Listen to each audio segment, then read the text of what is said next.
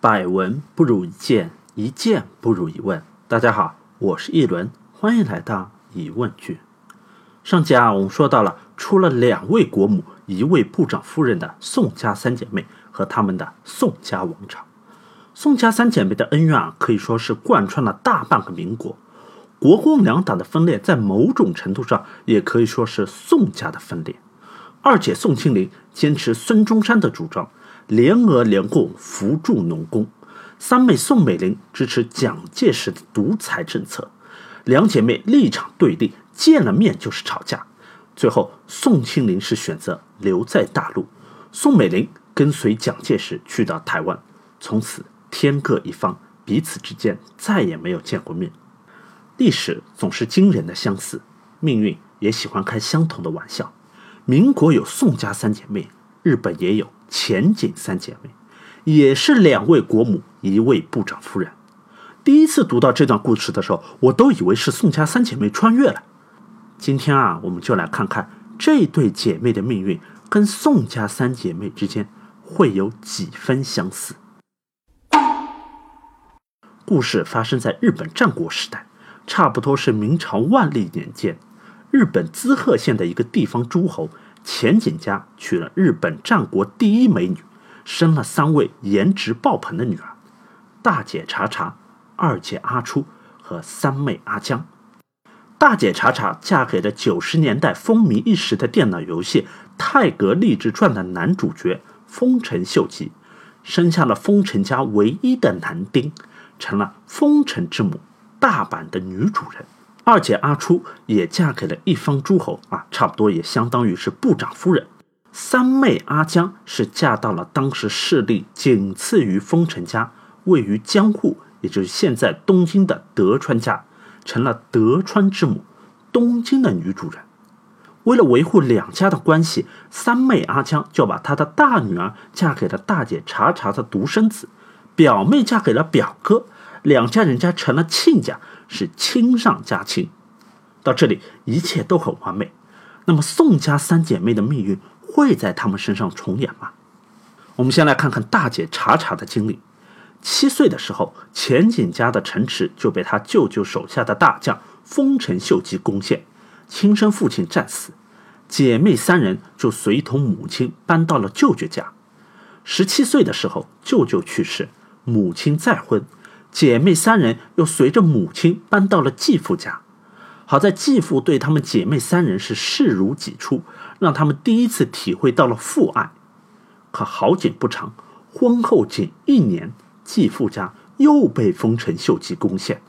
城破后，母亲对茶茶说：“作为一个女人，我不能忍受两次家破人亡，妹妹就拜托你照顾了。”接着，母亲就和继父。双双自杀身亡，家破人亡的茶茶就不得不带着两个妹妹在杀父仇人丰臣家度日。在两个妹妹出嫁有了归宿之后，茶茶又被迫嫁给了比她大三十多岁的杀父仇人丰臣秀吉。这时候，丰臣秀吉已经做出了日本历史上前无古人的成绩。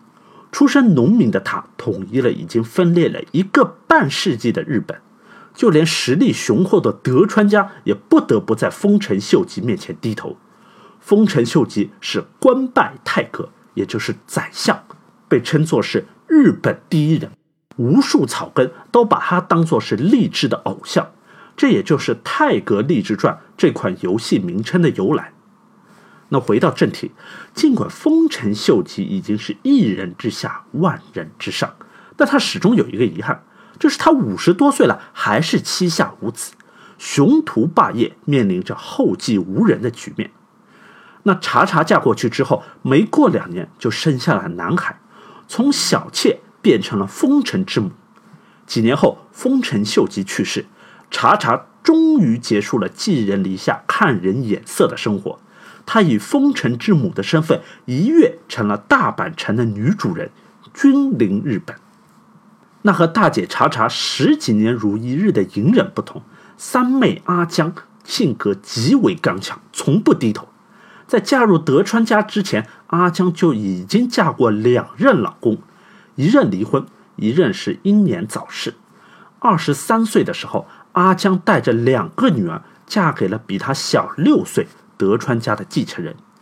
尽管是三婚，但阿江毫不示弱，充分发挥了妻管严的本色，把他的小老姑管的是服服帖帖，成为德川家历史上仅有的一位没有纳过妾的继承人。更加厉害的是，阿江嫁过去之后，连着几胎生的都是女儿。古代日本跟中国一样，不孝有三，无后为大。你生不出男孩，就是男方最合理的休妻的理由。后来他公公看不下去了，说：“你这个大男人老被老婆管着，像啥样子啊？”就跟阿江说：“ 嗯，啊，你看哈，我们德川家不能没有男丁，你生不出男孩呢，我也不怪你啊，你让小妾生就行。你看啊，我把妾室的人选都给定好了。哎，话都说到这份上了，阿江愣是一步不退，最后顶住压力，连生了两个男孩。”那继承人的问题是解决了，下一个问题又来了。阿江的儿子将来要想在东京坐稳江山，他就必须除掉他大姨茶茶的儿子，也就是他的表哥。这时候，丰臣秀吉已经死了十来年，大阪就茶茶一个女人和一个孩子，孤儿寡母，而德川家是如日中天。有句古话叫做“天无二日，地无二主”。日本只能有一个中心，大阪或东京，两个里面必须倒下一个。那屁股决定了脑袋。从生下继承人的那一天开始，大姐茶茶和三妹阿江就注定会走上和宋家三姐妹一样相爱相杀的道路。彼此之间的信件也从起初的互诉亲情，到后来的互相试探。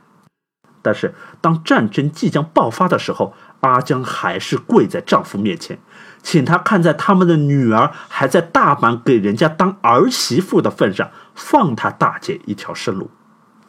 但在这个时候，德川家已经聚集了十几万大军，是箭在弦上，不得不发。阿江不得不按照当时的规矩，亲手服侍丈夫穿上盔甲，在众人面前祝他们旗开得胜，早日攻破大阪。这场战役与其说是大阪和东京之间的对决，倒不如说是前景三姐妹一面含泪，一面挥刀砍向对方。没过多久，捷报传来，大阪城破，阿江儿子的位置稳了，女儿也被放了回来，但是大姐茶茶和她的儿子却在城破之后自杀身亡，姐妹三人从此是阴阳永隔。一时间不知是喜是悲。东京战胜了大阪，战后日本的政治中心就从大阪转移到了东京，开启了两百四十年的江户时代。只是用自己的方式对抗命运，以女儿身影响了一个时代的前景三姐妹，却像是清晨的露水，消失在和平前的曙光中。好了。关于宋家三姐妹和前景三姐妹的故事就讲到这里了。不知道你是否也感到人生如戏，命运弄人呢？德文米娜桑午餐 Appetit。